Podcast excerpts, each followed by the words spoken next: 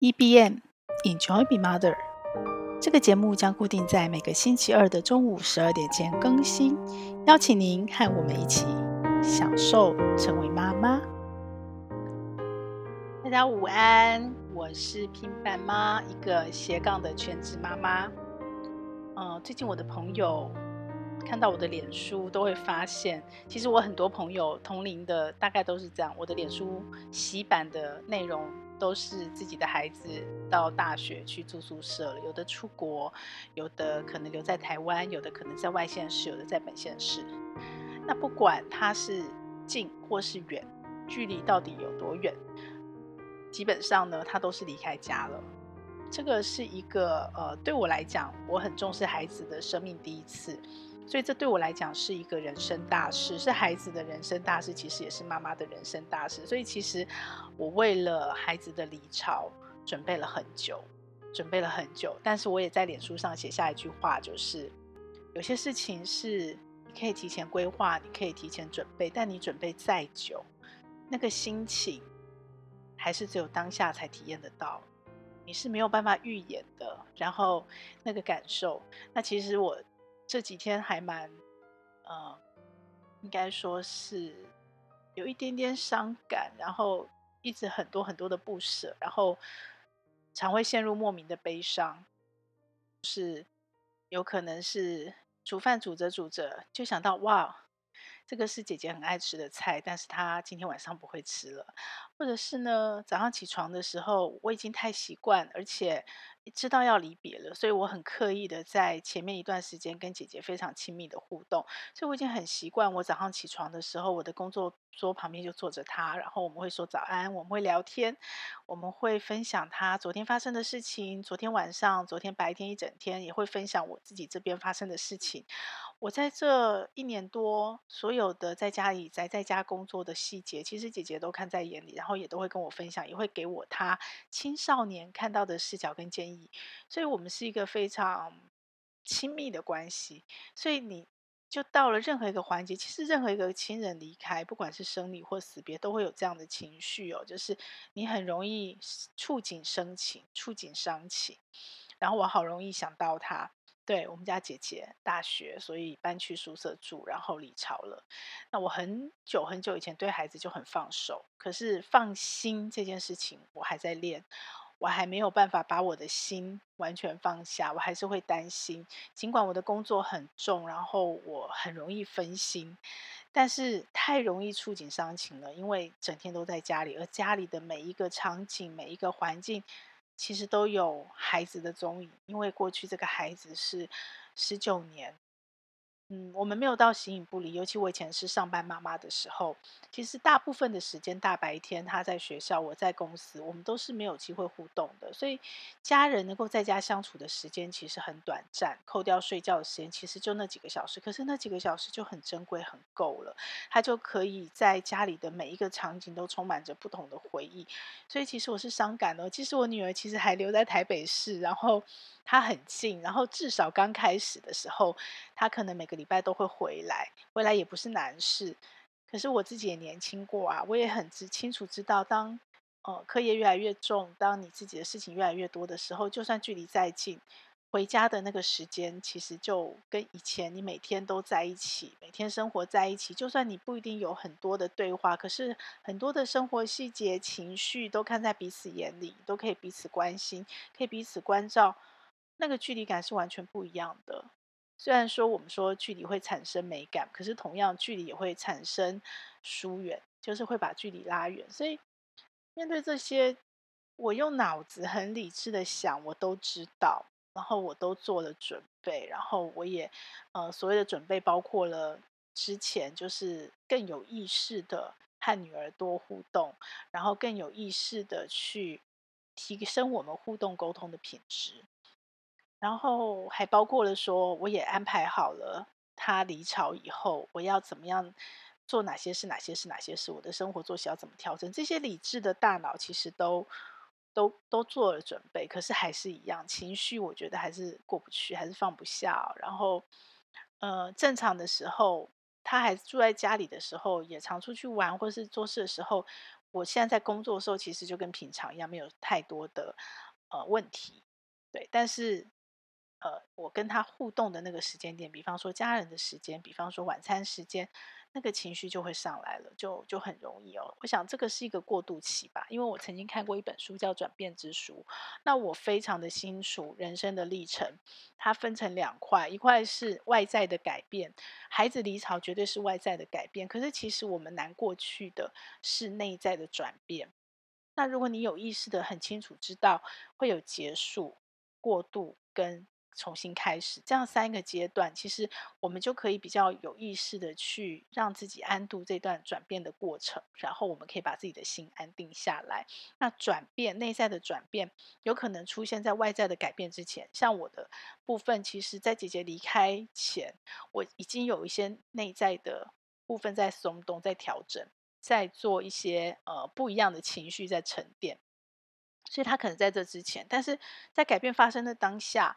哦，他可能冲击还是最大的，然后也有可能转变是落在改变之后。那我很庆幸我看过这本书，而且是反复看过很多次，所以面对人生各个阶段的转变跟改变，我都可以比较安然的去提前准备，然后把那个焦虑的心，或是害怕未知的心，或者是悲伤的心，或舍不得的心，能够放淡，然后我可以呃提早的，就是。在那个当下，有意识的去享受、享受那个阶段那件事情的发生那样的过程，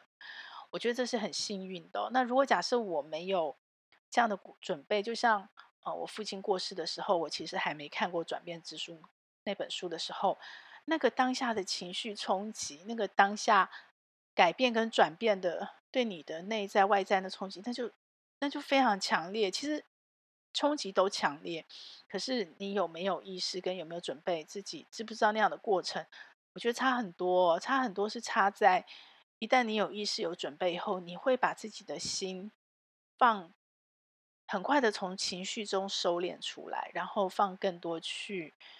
在我们彼此沟通互动，还有你自己关照自己的很多细节上面，会更细致一点点。对，那我也因为。这样的一个离巢准备，嗯，孩子离开就是离巢嘛。那如果像我们家是两个孩子的话，我其实还没有到空巢期，因为我还有一个小的，还有一个小的在家。那我自然就会因为姐姐的经验，然后开始把时间拉得更长。我跟妹妹的互动，做这个准备的时间就变得更长。然后妹妹也会。去面对说，姐姐之前没有经验嘛，那老二都是一样嘛，你就会有姐姐的经验。然后我们的互动很很巧妙，就姐姐搬去宿舍那个晚上，妹妹跟我的互动就就就变了，就变了。我没有什么太大的改变，可是妹妹就变了，姐姐不在家了，所以这是一个很微妙的一个过程。那你如果用心去体验，其实是一个很深刻的跟家人之间互动的过程，嗯。不尽然都是愉悦的情绪，不尽然都是开心、放心、满足，可能有很多负面的情绪。但是我自己真的觉得，呃，我是享受这个情绪的，我是很深刻的想要去沉浸在里面、体验在里面。但是当然，这个沉浸你不能够沉浸过度，因为坦白说，尤其妈妈哦，比爸爸更严重，是我们刚好在。孩子的离巢期，那像如果只有一个孩子，或是两个孩子都都离巢了，那就进入了空巢期。那不管在离巢期或空巢期，妈妈忧郁症的这个比例是高的，是高的。那为什么？因为妈妈在这个时候刚好碰到了更年期，空巢期加上更年期，就会有很多妈妈就会把情绪一直陷在一个很失落、很沮丧的状态下。那这个其实是。哦，在医学上是有根据的，然后，所以我们必须要自己很关照自己，注意到自己哦。然后我自己也利用这个机会呢，我去消化吸收了，研究了一下，我要怎么样去安在我自己。虽然说我已经看了转变之书，我也做了准备，然后我也提早预演，然后我也做了一些理性的计划跟安排，帮助自己度过这样的一段时间。那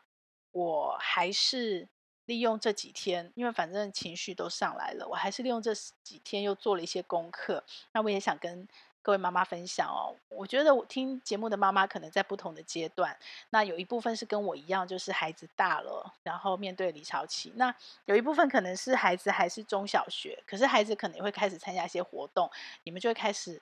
去。可以去体验一下下，就是孩子离家期，那个孩子生命的第一次哦，就第一次离开家里，住在外面住宿啊，外宿，那其实也是一个很深刻体验，对爸爸妈妈来说。然后或者是说小 baby，那小 baby 的这个比较类似的心情，可能就是把孩子送到保姆、送到幼稚园的那个那个很困难的离别期哦，孩子会哭会闹，但是都会过去的，都会过去的，只要我们有准备，只要我们带着享受一。EBM 享受的心去体验这样，去去参与这样一段人生过程，其实它都会过去，而且过去以后都会变得很美好哦。所以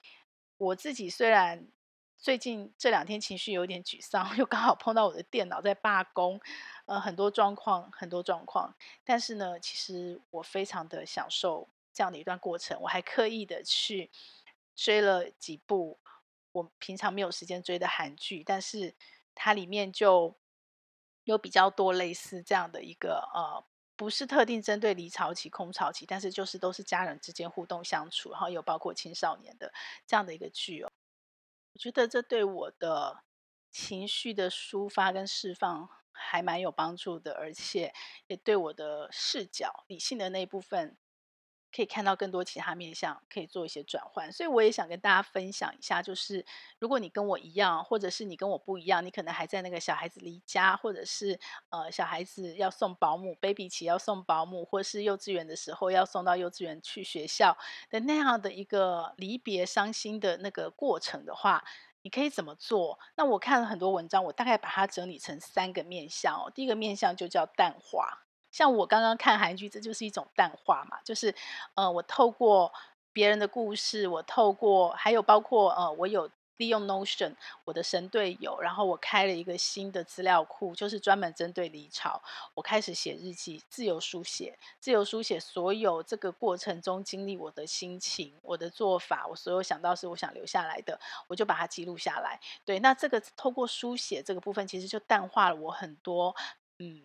沉浸在让自己一直往往情绪里面钻的那个那个机会，断掉了很多这样的机会跟念头，然后淡化了很多我这样的负面情绪。所以第一个做法就是你可以去淡化它。那另外就是呃，我很多朋友哦，很有趣哦，在这段时间，尤其是大孩子离巢的时间，都成了猫奴。我最近的两个月吧，大概。不下十位朋友，本来都家里没有养任何宠物，他不是在小孩在的时候养宠物，他都是在孩子准备要离开、要离巢的那个前后就开始都养猫，刚好巧合都养猫，可能猫在都市里也比较好照顾，所以都变得跟我一样变猫奴了。然 后我们就有了新的话题，然后都是小幼猫，好可爱，所以这也是一种淡化，就是呃，像像我的话，我们家可能就呃猫可以让我淡化，因为我还可以抱抱猫嘛，孩子不在了，然后这也是一种淡化。可是呢。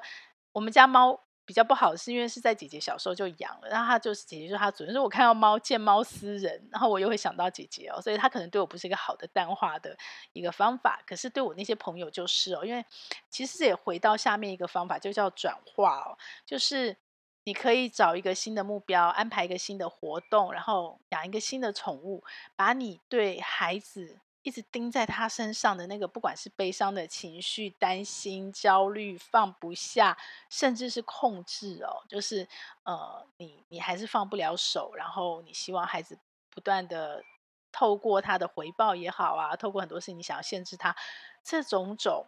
你都可以透过转化新生活的安排、新作息的规划，像我已经开始规划了，孩子不在的时候，我的作息要怎么调整哦。然后还有一个就是新空间，你可以把你家的空间，因为孩子离巢了之后，做重新的安排，做重新的安排。那其实是空巢期的时候更适合做这件事情。那这些都可以帮助你转化掉你的情绪，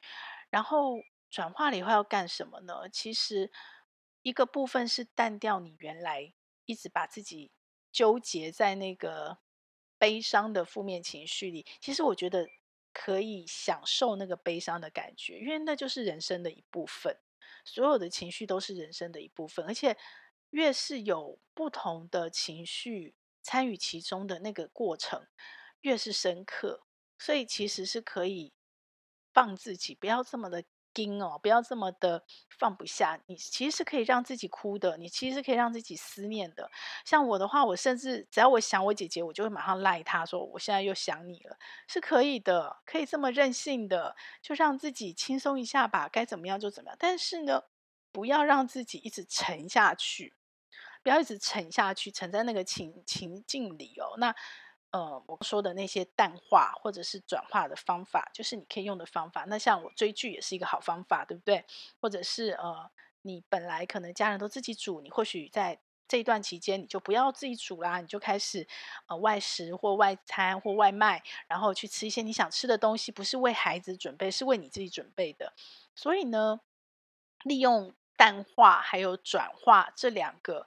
这两个策略下面的各种方法，就可以帮助你慢慢的度过这段时间。但是呢，我们不是只是要把悲伤的东西盖起来而已，或者是我其实不想要盖起来，我觉得不用盖它，因为这是一个很正向的，就是人生的一个阶段。应该是说我们把它转化掉嘛，就是淡化掉、转化掉。我们不是只是要让这个情绪变成我们后来的养分，我们其实更重要的就是这个后来的养分是对什么的养分呢？其实我觉得有两大块哦，一块就是对我们自己。你开始把你的很多焦点、你的雷达从孩子的身上移到自己身上，你开始关注。像我，其实，在去年以前我就开始，因为一来是因为离开职场，二来是因为我要进入人生五十 plus，所以我就开始很有意识的准备我的退休计划。那这个就是十年千万嘛，嗯，比较熟的听友或者是。我的朋友都知道我在做十年千万。什么是十年千万？就是我要在未来的十年存到一千万，我能够存到一千万进现金。当然，这是 Plus 在我的既有的资产上。那可能像我的年纪，我在台北是一个呃中产以上的，就是主管阶级的，原则上没有太大的人生冲击或意外。应该可能我们都有一间房子了。那我们现在就是要把我们的现金资产、我们的投资资产、可以立即变现的资产去。为我们的退休做准备，因为在之前我们可能是为子女的教育金做准备，我们可能是在养家嘛，然后我们在买房子，认真买房子。所以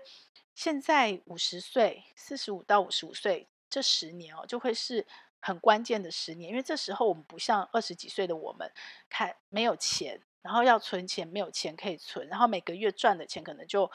吃喝玩乐就花了，都很难存下来，所以那时候我们的重点是第一桶金。可是现在四十五岁到五十五岁，甚至于说到六十岁，或者是说到我们退休前的六十五岁，这关键的十到十五年，我们其实是会有一点资产的。那像最近的股市行情不好，整个全球的经济景气都不好，还在有通膨的压力，所以。反而是我们要长期进场，一个十年到十五年长期进场的一个很好的机会点，一个甜蜜点。所以，如果我们手边有一点点资产，我们要怎么进场？然后后面我们要怎么样透过定期定额的方式，在我们的工作职场主动收入这部分递减越来越少的状态下，我们可以去存出我们自己下半人生的退休金。这个就会是一个很重要的计划。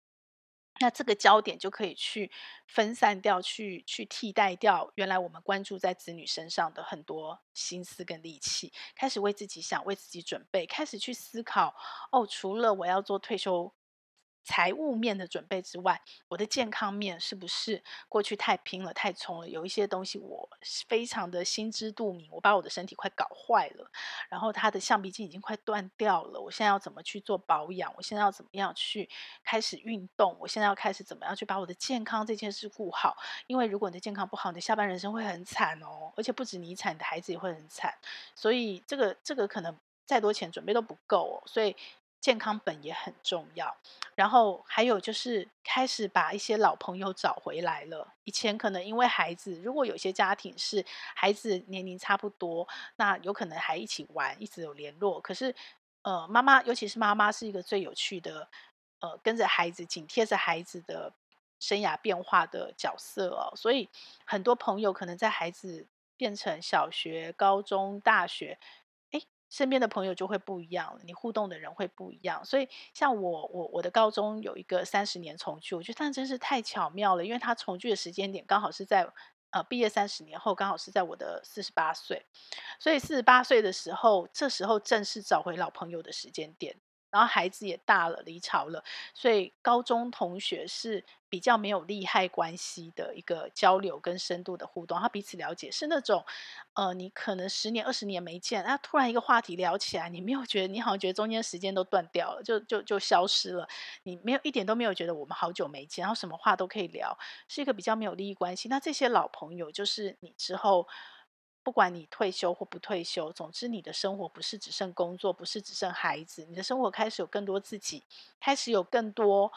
比较精致的。生活层面，甚至于是你有很多想做的事。我们不要讲到梦想那么大，可是有很多你想做的事。比方说，你想学画画，你其实很爱跳舞，你其实一直想去学爵士鼓。很多类似的事情是以前你做不到的，现在就可以做，而且你可以跟老朋友一起做。所以这些事情都会是你未来的一个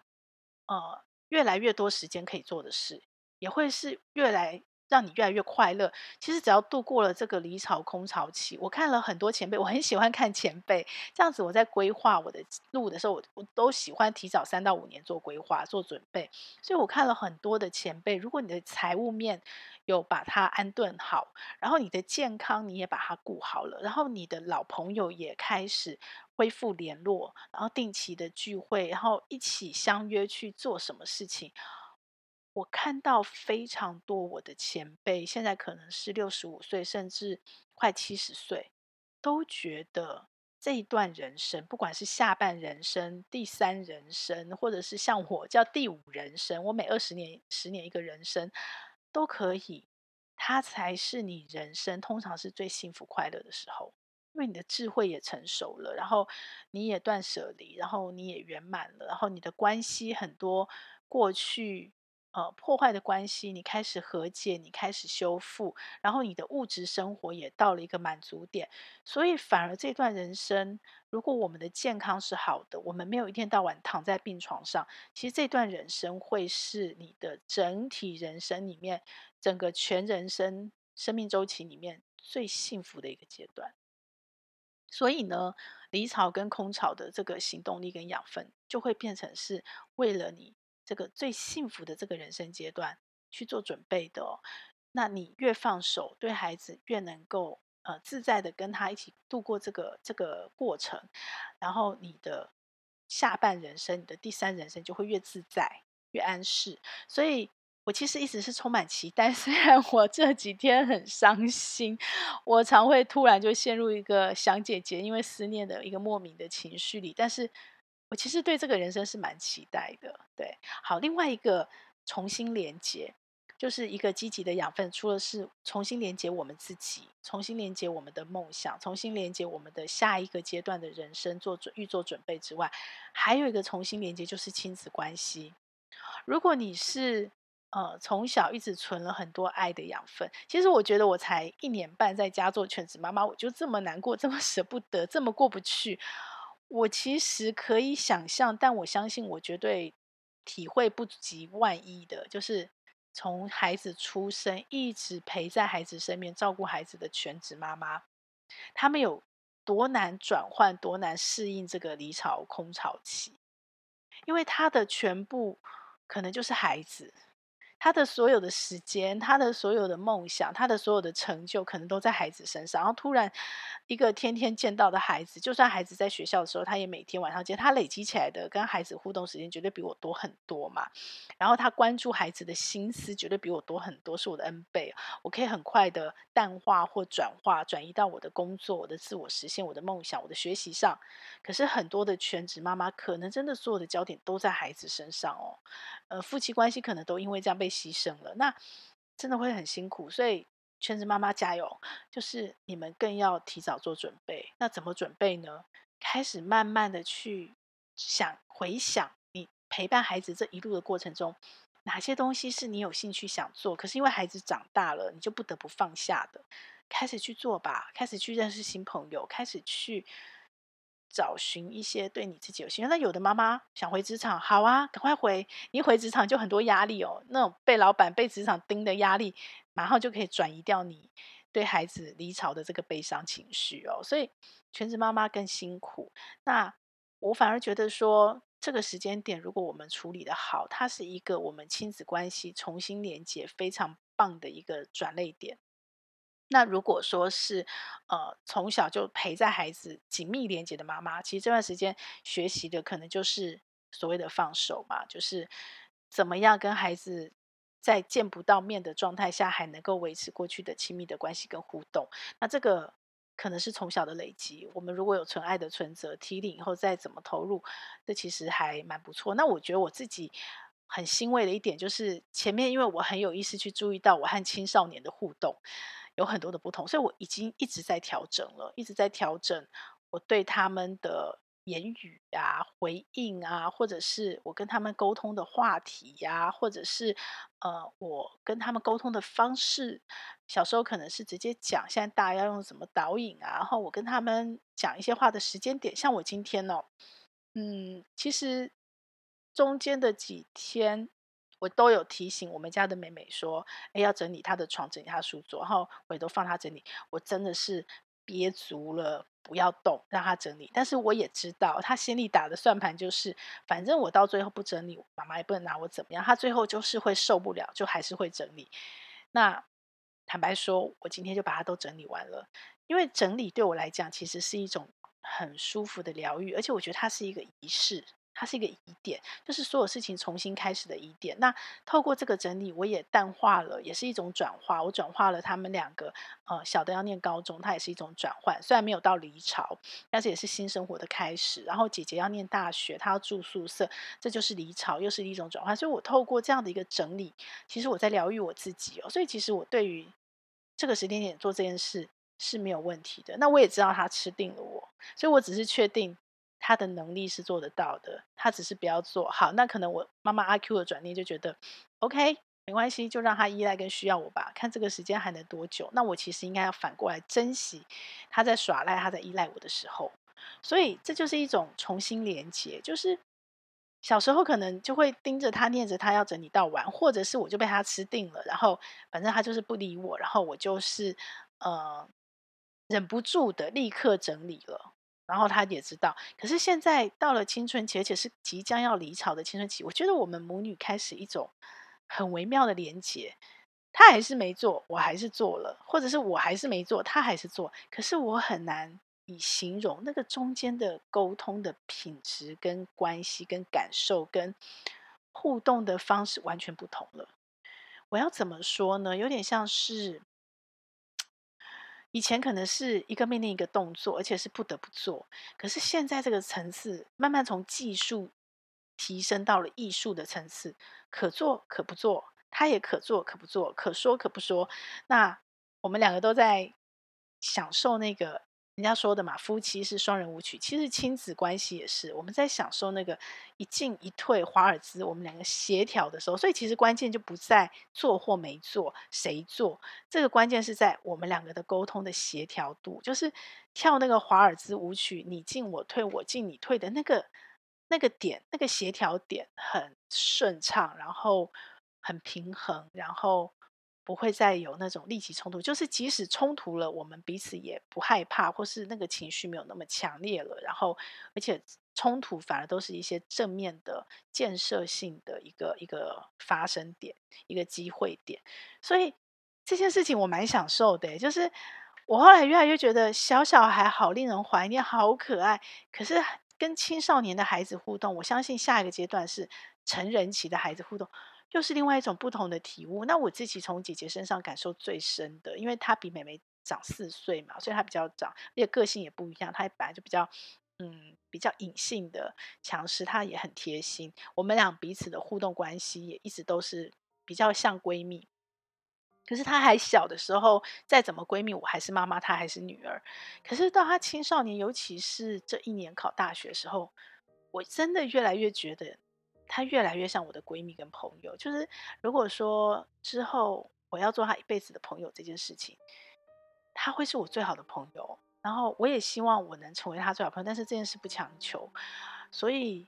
我但我会往这个方向努力哦。所以这种互动关系，这种重新连接，这种你看我一想她，我就传赖给她，然后我整理好衣柜，我拍照给她，跟她说：“哦，你你丢的尾巴，你搬到宿舍剩下尾巴，我帮你收干净了。”还有每天我们以前是面对面说早安晚安，现在我们会在赖上说早安晚安。然后，呃，他发生了很多事情，我还在等待，我也还在期待。哦，当然我们不要有剧本，但是就是。放开心，open minded 的去想哦，接下来他会怎么跟我分享他生活中的点滴？然后距离拉远了以后，那个美感拉出来了，但我们又怎么样让彼此的关怀跟了解还是能够维持，甚至更深刻？我觉得这其实我还蛮期待的，我还蛮享受的。所以重新连接这件事情，呃，包括联络方法、聊天方法、聊天的内容，然后彼此对话的方式、语句、态度。其实是我们离巢这段时间淡化跟转化以后的养分，要去要去喂养的哦。一个是重新连接你自己，重新安排孩子不在家空巢以后你的人生，还有你跟你另一半的关系，又重新回到只有你们两个人，有没有机会重新谈一场恋爱？有没有机会再重新认识彼此？经过了二十多年。养孩子、教养孩子这个阶段，大大小小的冲突，我变了，他也变了，我们两个都变了。那有没有可能重新再彼此认识，重新再去看到彼此的亮点，去爱上对方？好，这个是一个部分。那一个部分就是你跟孩子的重新连接，慢慢的，他可能也会跟你一样成为妈妈，然后他会生养孩子。你跟他那个关系持续转变一下，到底母女关系的连接，或者是母子关系的连接会变什么样子？这个阶段都很关键哦。那我非常的期待。然后你看，我都已经用 Notion 弄了一个资料库去记录它。其实记录的重点不在日后回味，也不在收藏。这两天因为电脑，我也一直在思考这件事。我觉得越到年纪大哦，我们越是。不太回头看的机会越高，断舍离的时间越多，所以我们越是在做所有记录当下的目的是在那个当下的深刻，因为有了记录，有了有意识的去整理，所以那个深刻度会更深，然后那个过程会更享受，它就很值得了。那就算最后这些记录都消失了，好像我最近云端备份都没了，也没有关系了。其实你留不留不重要了，因为。你已经拥有了在你的人生，那这或许就是我们说的正念当下。那我也还蛮期待我的下半人生可以越来越坦然。现在还没有做得很好，因为才刚开始。那我希望能够跟你们一起，我们一起去正念每一个当下，然后我们一起去，我们可以做准备，但是也不要忘记把自己放任、任性一点，然后去体验、去享受每一个当下的情绪，然后我们一起去享受人生的每一个阶段，一起。享受成为妈妈。这个节目会在各大 Podcast 平台播出。如果你喜欢我的内容，要帮我分享给你更多的亲朋好友哦，这样才会有更多的人看到它、听到它。然后也请你帮我在 Apple Podcast 留下你的留言，以及帮我按下五星好评，这样我才能在排行榜上被看到，被更多人听到。谢谢你，希望我们一起来享受成为妈妈。享受快乐，也享受痛苦，让我们一起来享受成为妈妈。